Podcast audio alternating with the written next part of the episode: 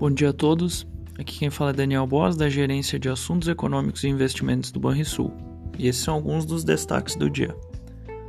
Em semana mais curta, devido ao feriado da independência, que mantém os mercados fechados nesta segunda nos Estados Unidos, e o 9 de julho, que fará com que o mercado americano encerre a semana na quinta.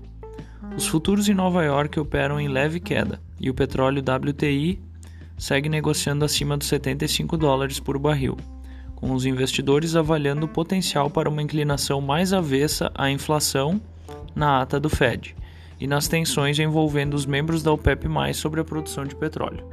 Na Ásia, empresas chinesas de tecnologia caíram em Hong Kong em meio a uma repressão do governo às empresas de internet. Os recém-abertos mercados europeus também operam no negativo nas primeiras horas de negociação.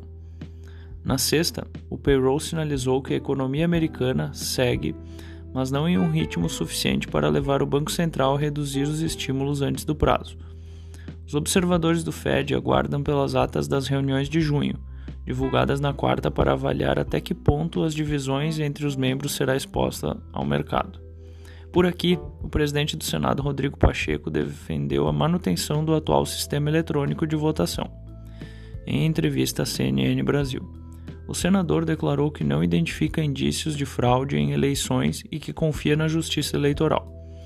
Em meio a denúncias de supostos casos de corrupção na compra de vacinas, o governo federal voltou a disponibilizar recursos via orçamento e autorizou o repasse de 2,1 bilhões em emendas para fundos municipais de saúde.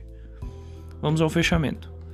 O dólar fechou a sexta aos R$ 5,06, alta de 0,16%.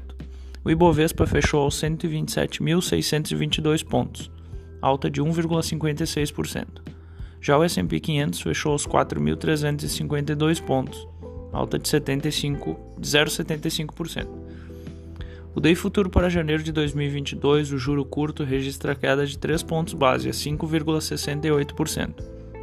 O DEI futuro para janeiro de 2027, o juro longo, tem queda de 1 ponto base a 8,60%. Agenda do dia.